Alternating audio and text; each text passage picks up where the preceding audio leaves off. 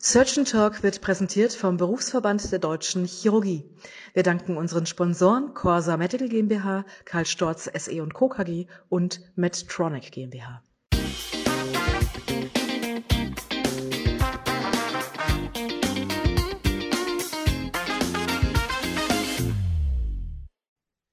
Liebe Zuhörerinnen und Zuhörer, herzlich willkommen zu einer neuen Ausgabe von Surgeon Talk, der chirurgische Podcast rund um alles, was in der Chirurgie spannend ist.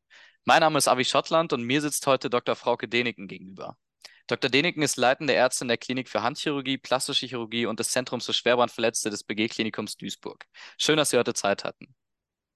Ja, ich freue mich sehr, dass, äh, dass wir das hier zusammen machen und ich mitmachen darf. Ich mich Vielen auch. Dank für die Einladung. Sehr gerne, sehr gerne. Ich kam ähm, auf Sie und das ganze Thema, weil ich letztens mit ähm, einigen Freunden über die plastische Chirurgie gesprochen habe. Da haben wir gemerkt, dass irgendwie bei den meisten in der Uni und auch im PJ äh, der ganze Bereich viel zu kurz gekommen ist. War bei mir genauso. Äh, mein Eindruck war, dass bei vielen der Bereich ein bisschen unter dem Radar läuft, wenn man über die Chirurgie spricht. Und wenn man dann darüber spricht, dann geht es schnell um aufgespreizte Lippen und gemachte Brüste, Hollywood, was alles so im Kopf abläuft. Aber natürlich ist die plastische Chirurgie viel mehr als das. Der ästhetische Bereich macht ja eigentlich nur einen kleinen Teil des ganzen Faches aus. Verbrennungs-, Rekonstruktions- und Handchirurgie sind die anderen Teilbereiche. Habe ich noch was vergessen? Hm, Verbrennungsrekonstruktion, Handchirurgie und Ästhetik. Nee, dann, das sind, das sind eigentlich die vier Säulen unseres Faches. Und die Ästhetik ist das bekannteste ist irgendwie auch, davon, aber das. Ja, ich glaube, es ist tatsächlich so, auch bei mir war es so im Studium, dass die plastische Chirurgie eigentlich nicht vorkam. Mhm. Warum auch immer. Eigentlich mhm. schade. Und natürlich assoziiert man viel mit der Ästhetik, mhm. ähm, was aber dem Fach natürlich nicht gerecht wird. Und wie sind Sie dann zur plastischen Chirurgie gekommen? Eigentlich über totale Umwege. Also ich habe ähm, ich hab ja noch so eine klassische, weil ich ja schon alt bin, so eine klassische Ausbildung. Ich habe den alten Facharzt für Chirurgie noch gemacht mhm. und ähm, hatte dann eine Oberarztstelle in der Chirurgie, die aber unschön war, will ich mal so sagen, aus äh, ganz vielen persönlichen und strukturellen Gründen und habe dann dort gekündigt mhm. und ähm, wusste dann eigentlich erstmal nicht so richtig, was ich machen soll. Und ich hatte zu meiner unfallchirurgischen Zeit, da war ich eben auch ein paar Jahre relativ viel Hände gemacht und da kam dann so ein Interesse für die Hände her. Und ähm, ich habe dann eben diese Oberstelle gekündigt und habe so ein bisschen rumhospitiert und mhm. mich so ein bisschen finden müssen, will ich jetzt mal so sagen. Und ja. ähm, dann habe ich so ein bisschen den Fokus auf die Handchirurgie gelegt und bin dann eben in der BG-Klinik Duisburg gelandet, 2008, wo ich ja jetzt immer noch bin, mhm. eigentlich um die Zusatzbezeichnung für Handchirurgie zu machen. Mhm. Also auch da hatte ich mit plastischer Chirurgie eigentlich noch nichts am Hut, weil auch in meinem Kopf da immer noch so ein bisschen die Ästhetik so schwang und das interessierte mich nicht. Mhm. Interessiert mhm. mich eigentlich auch weiterhin nicht, aber mhm. damals war, hatte ich da gar keinen Zugang zu.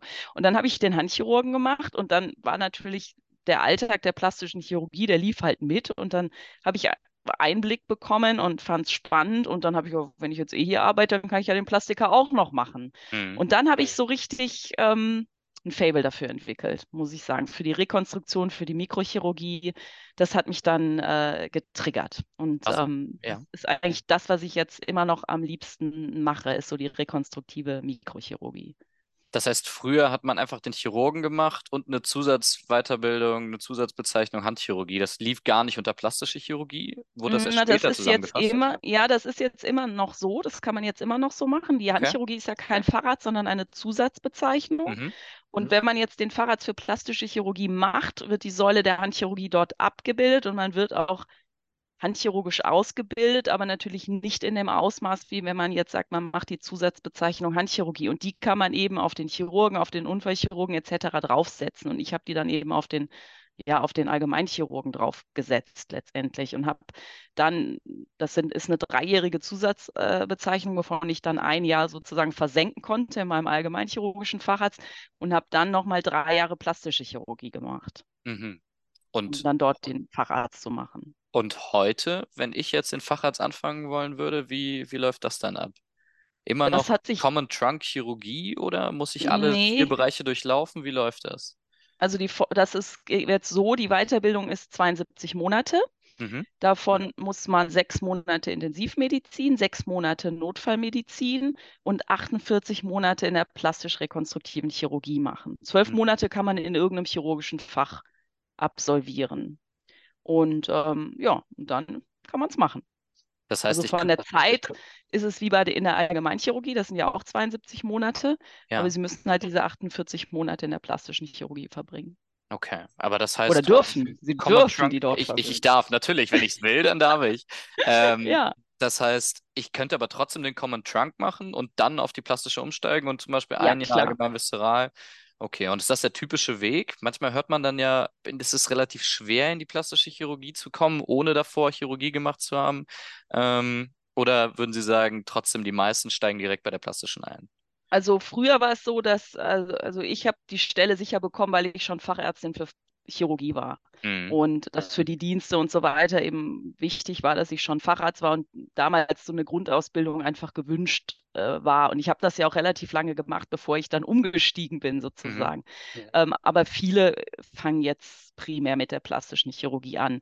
Und ich meine, aus dem Common Trunk, da ist ja auch die Intensivmedizin, die Notfallmedizin drin, auch das kann man ja dann gebrauchen und versenken. Ne? Mhm. Also die jungen Kollegen machen in der Regel nicht vorher irgendeinen Facharzt, einen andersartigen Facharzt mhm. sozusagen. Ne? Aber fangen vielleicht trotzdem in der Allgemeinchirurgie an.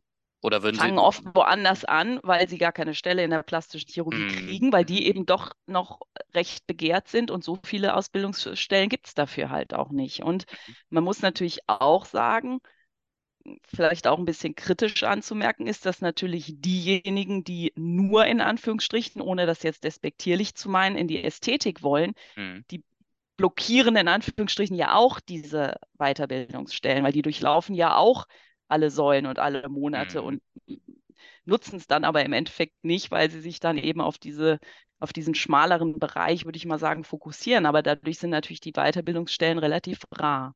Mhm. Über die ästhetische sprechen wir gleich noch auf jeden Fall, mhm. auch durchaus kritisch, freue ich mich drauf. Davor mhm. aber noch zu Ihrem äh, Spezialgebiet, die rekonstruktive Mikrochirurgie und die Handchirurgie. Hört mhm. sich für mich ähm, extrem nach extrem spezieller Feinarbeit an. Was sind denn so die häufigsten Unfallursachen? Warum kommen die Menschen zu Ihnen und wie sieht dann die typische Behandlung, der Verlauf der Patienten aus? Mm, also handchirurgisch haben wir natürlich auch die ganzen elektiven Patienten, das heißt Patienten mit Arthrose, mit, äh, mit äh, ja, Fingerproblemen, Ritzarthrose, Kapaltunnel, also diese, ich sage jetzt mal, diese kleinere und mittlere Handchirurgie. Dann machen wir viel Arthroskopie mittlerweile, auch äh, Bandrekonstruktion, Diskusrekonstruktion arthroskopisch.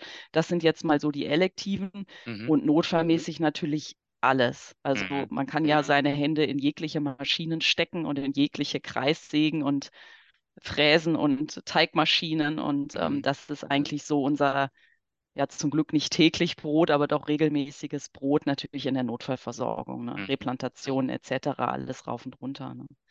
Das ist das, was das eigentlich auch so anspruchsvoll macht, weil das natürlich sehr individuelle Verletzungen sind. Mhm. Und ähm, in der Rekonstruktion ist es jetzt bei uns, aber das ist natürlich auch so das typische Spektrum einer BG-Klinik, viele Defekte in der unteren Extremität. Obere mhm. auch, aber vor allem untere Patienten mit Frakturen und dann mit Weichteilschaden oder mit Osteomyelitis und Weichteilschaden, wo wir dann letztendlich die Weichteilrekonstruktion durch Lappenplastiken etc. machen. Mhm. Und das ist eigentlich so der Schwerpunkt da.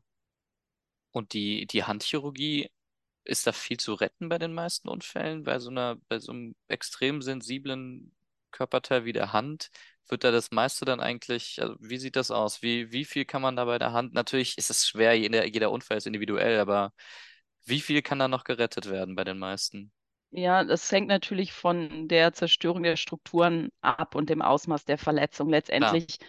ist es natürlich auch immer wieder so, dass man eine Hand nicht zu 100 Prozent wiederherstellen kann, weil eben natürlich an der Hand so viele Strukturen auf engem Raum so komplex zusammenspielen, dass das die Natur doch besser hinkriegt als wir Chirurgen, denke ich. Mhm. Aber ähm, die Frage ist ja auch wenn jetzt jemand eine komplexe Verletzung hat und sie generieren durch einen differenzierten Eingriff eine Handfunktion im Sinne von einem Spitzgriff oder im Sinne von einer Schutzsensibilität und äh, sorgen dafür, dass der oder diejenige ihre Hand benutzen und einsetzen kann, ist ja auch das ein Erfolg. Ne? Mhm. Also äh, mich hat es am Anfang auch immer irgendwie ja, fertig gemacht, dass ich so dachte, oh Gott, das ist ja alles völlig zerhäckselt, das kriege ich nie so hin, wie es mal war. Und das ist ja. auch tatsächlich äh, oft so. Ähm, aber man kriegt eben doch irgendwas hin, wenn man rekonstruktiv denkt und in mehreren Schritten denkt, dass eben eine Funktion wieder zu erzielen ist. Mhm. Und ähm, das ist dann letztendlich auch das Ziel. Ne? Und selbst muss man sagen, bei den Amputationsverletzungen hat sich ja rekonstruktiv sehr viel getan, einfach auch mit natürlich Transfer, Zehe oder irgendwas, aber auch in der Prothetik. Das darf man mhm. ja gar nicht vernachlässigen. Ne?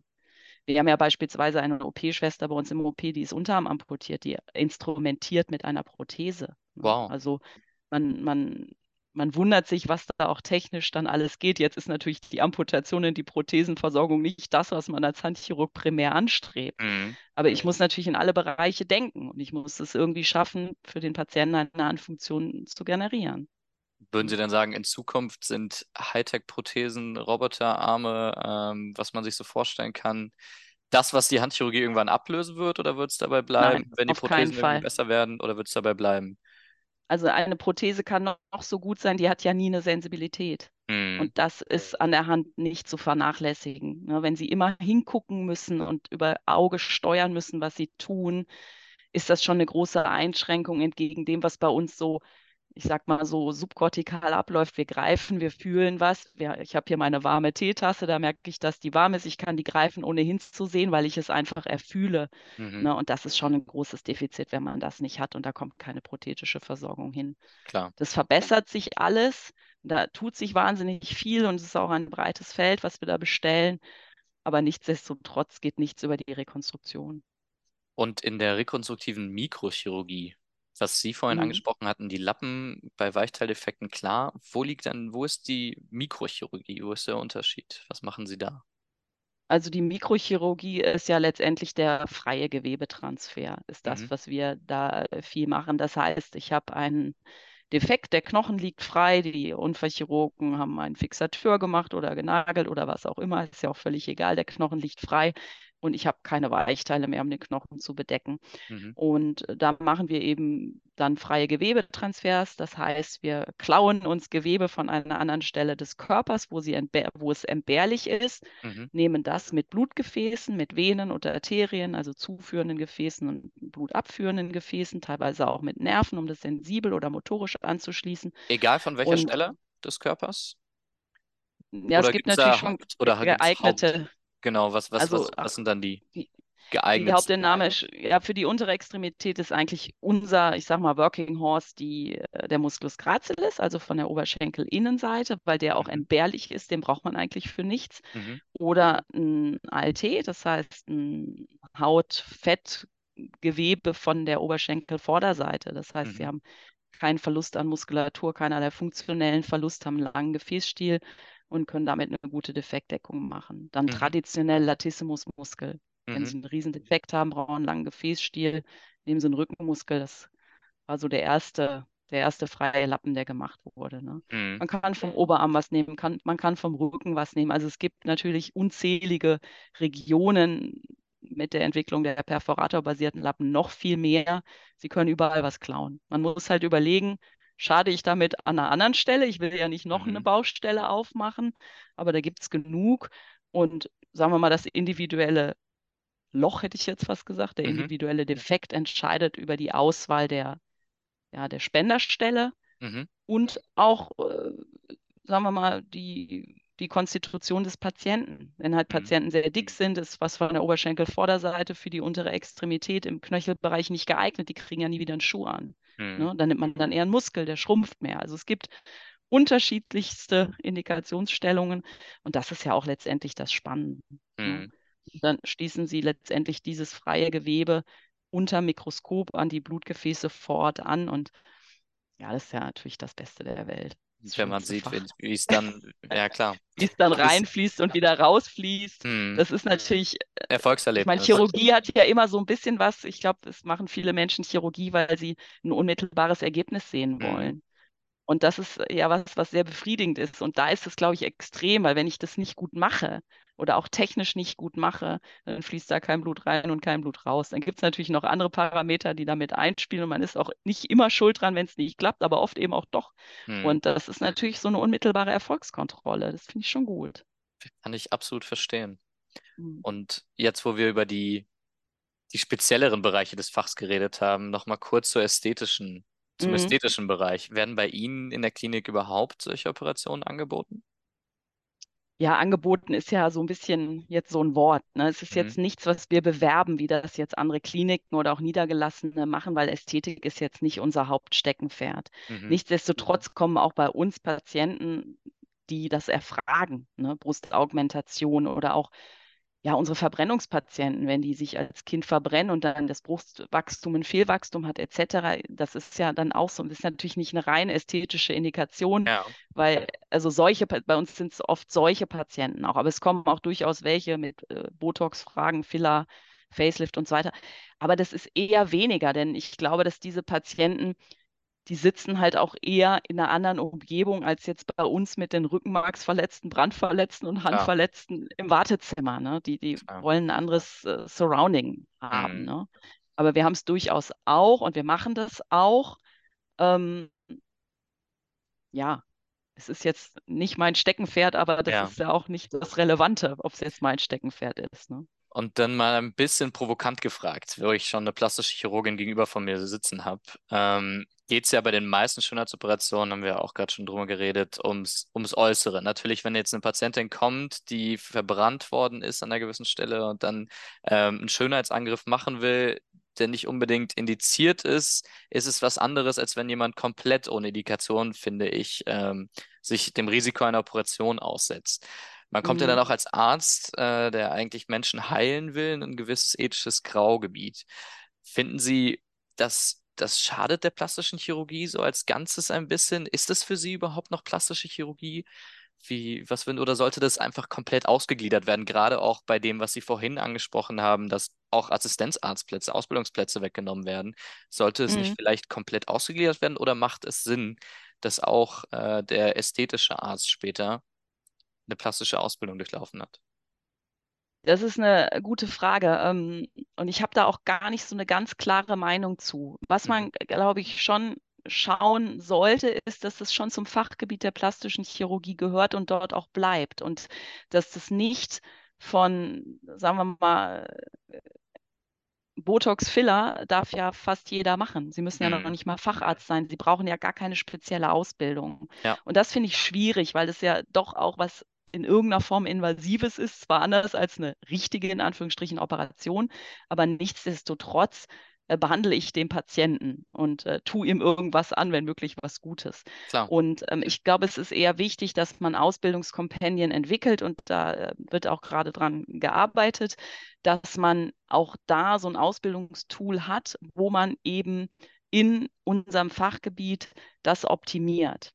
Was man tatsächlich vielleicht ein bisschen ketzerisch fragen kann, müssen Kollegen, Kolleginnen, die von Anfang an einen Weg in die Ästhetik anstreben, müssen die so eine breit gefächerte Ausbildung, handchirurgisch, mikrochirurgisch und so weiter, wahrnehmen. Ne? Mhm. Weil es gibt ja doch genug, die, denen ist klar, die wollen in die Ästhetik, die wollen drei Tage Woche, die wollen irgendwie spritzen, die wollen nicht operieren. Und das ist ja auch völlig legitim. Das muss ja jeder für sich selber entscheiden. Für mich persönlich ist es manchmal, wenn ich das so sagen darf, ein bisschen frustrierend, weil man sitzt da, bildet die Leute aus, spendiert seine Stunden, seine Nächte und so weiter, um jedem da irgendwie ein bisschen Mikrochirurgie und Handchirurgie und wer weiß was mhm. beizubringen.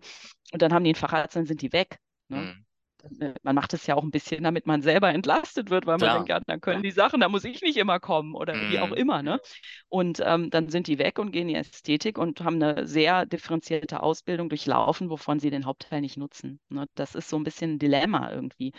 Aber nichtsdestotrotz finde ich, dass es zum Fachgebiet gehört und man darf das auch oder ich möchte das auch nicht verteufeln, denn ähm, auch das ist irgendwie eine differenzierte Behandlung und ja, ethische Grauzone finde ich jetzt ist auch zu weit äh, gesteckt, weil der Markt ist ja da. Mhm. Die, äh, die Menschen erfragen das und für die ist das wichtig. Ne?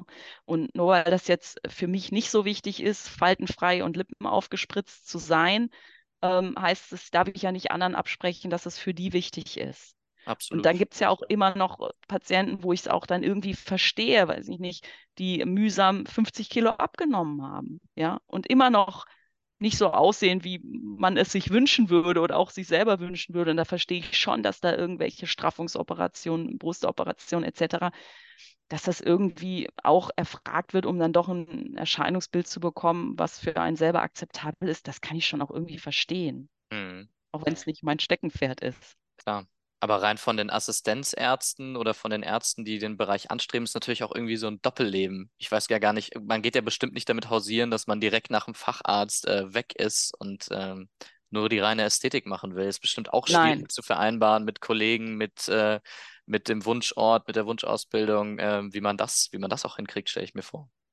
Völlig richtig. Es wird natürlich viel erzählt, dass man ganz große rekonstruktive Chirurgie machen will. Aber mhm viele wollen es halt nicht. Und es ist ja auch, es ist ja auch anstrengend und es, äh, man spendiert seine Nächte und äh, kriegt graue Haare. Und ähm, natürlich kann man auch mit, äh, mit äh, anderem Aufwand, anders geartetem Aufwand äh, Geld verdienen und ein gutes Leben haben. Ne? Mhm. Es ist ein anderes, es ist eine andere Herangehensweise an die Sache. Ne? Auch es wird ja auch ernsthaft betrieben. Ne? Das möchte ich ja gar nicht absprechen, dass das, und das sind auch anstrengende Patienten oder Klientel, will ich es mal nennen. Das sind ja nicht unbedingt Patienten, aber das ist jetzt auch nicht immer nur lustig, ne? Ja. Leute mit ihren Ansprüchen kommen und die dann erfüllt werden müssten und so weiter. Also ich sage mal so, für mich wäre es nichts, weil ich mhm. kümmere mich lieber um Kranke, aber ich mhm. möchte auch diesen Anspruch nicht erfüllen müssen. Ne? Ein gutes Stichwort für meine letzte Frage an Sie. Mhm. Ähm, Sie reisen ja auch oft ins Ausland, helfen dort, operieren. Ähm, wo lagen da bis jetzt Ihre Einsatzgebiete und was war Ihr prägendstes Ereignis? Das würde ich gerne noch wissen. Mhm. Also Burma regelmäßig, was jetzt mhm. leider politisch in den letzten Jahren dann, gut, dann war Corona, aber auch politisch nicht mehr möglich war. Das soll nächstes Jahr wieder losgehen, worüber ich mich sehr freuen würde. Ja. Ähm, weil wir da ein sehr schönes Projekt haben und Burma ist ein wunderbares Land mit wunderbaren Menschen. Es wäre schön, wenn wir da wieder hinfahren könnten. Ja. Und ich fahre, wenn es geht, jedes Jahr nach Eritrea mhm. nach Asmara in die Hauptstadt. Da gibt es ein Brandverletztenzentrum, mhm. wo ähm, was von den Locals betrieben wird, was von dem Vorvorgänger meines jetzigen Chefes äh, gegründet wurde und ähm, wo mindestens zweimal im Jahr ein Team hinfährt, dort operiert. Ähm, wobei wir da jetzt nicht die frisch Brandverletztenversorgung machen, sondern mehr so die, ja, dann die Probleme oder Komplikationen, die Kontrakturen etc. Jetzt in zwei Wochen fahren wir machen da ein Plexus-Camp, äh, erstmalig mit äh, Spezialisten aus Brasilien und Spanien und das ist natürlich äh, toll. Also da bin ich regelmäßig. Also mhm. ich schaue, dass ich das einmal im Jahr äh, schaffe. Muss man natürlich Schön. auch immer gucken mit Urlaub und so weiter, dass das kompatibel ist. Ja, und prägend, das ist schwierig zu sagen, weil man kann, glaube ich, schwierig über sich selber sagen, was einen prägt. Das obliegt mhm. wahrscheinlich eher anderen Menschen, das zu bewerten. Was man aber, glaube ich, schon sagen kann, ist, dass es einen prägt, dass man in, in Arbeitsumgebung, Umfeld arbeitet, ähm, was natürlich ganz anders strukturiert ist und ganz andere Möglichkeiten hat, als wir das hier haben. Ja. Und ich glaube schon, also ich, ich merke an mir selber, dass das erdet einen unglaublich. Und das ist die absolute Win-Win-Situation zu sehen, mit viel, mit wie wenig man zurechtkommen kann. Also man hier sieht immer zehn Siebe und Licht und Stühle und alles mhm. toll. Und wenn das dann mal nicht so läuft, dann ist man gleich genervt, weil, weiß ich nicht, nicht der richtige Spreizer aus, auf dem Sieb ist oder irgendwas, was einen da so nervt im Alltag. Und wenn man diese Einsätze macht, dann denkt man eigentlich nachher immer nur, meine Güte, haben wir es gut. Hm. Wir haben Arbeitsbedingungen, die äh, sind perfekt. Äh, wir haben ein Leben, das ist, ja, uns scheint einfach die Sonne aus dem Hintern, um es mal ganz direkt zu sagen. Und das ist was, was man immer wieder wahrnimmt äh, in so Einsätzen. Hm. Mal abgesehen davon, dass das natürlich viel Spaß macht und man ganz viele persönliche Begegnungen hat, die einen irgendwie emotional berühren. Mhm. Aber ich glaube, das ist das, was einen prägt, weil man irgendwie sieht, ja, das bringt einen immer so runter, man sieht, wie gut man es eigentlich hat. Also sowohl arbeitstechnisch als auch sonst im Leben. Einfach weil man Europäer ist wahrscheinlich. Mhm. Und ähm, das ist, das ist schon was, was, was ich ähm, sehr zu schätzen weiß. Sehr, sehr schön. Sehr, sehr schön. Ja, das glaube ich.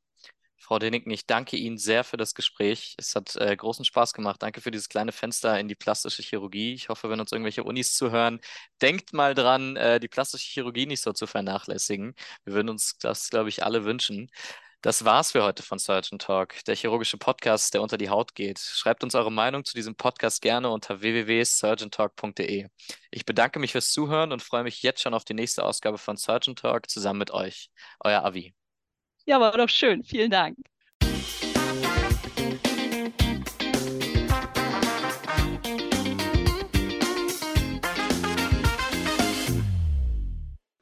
Surgeon Talk wurde präsentiert vom Berufsverband der Deutschen Chirurgie. Vielen Dank an unsere Sponsoren Corsa Medical GmbH, Karl Storz SE Co. KG und Medtronic GmbH.